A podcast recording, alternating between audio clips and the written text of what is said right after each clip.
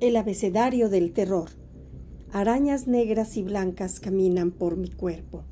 De pronto me di cuenta que mi hermana Elisa estaba atrás de mí fingiendo un grito aterrador, horriblemente iracundo, igual a una jirafa de Kafka, que lamía y mordisqueaba sus largas patas.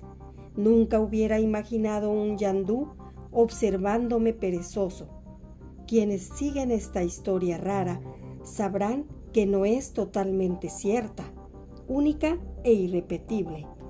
Mientras Willy tocará el xilófono de la verdad, yuxtaponiéndose y zigzagueando hasta llevarnos al infierno.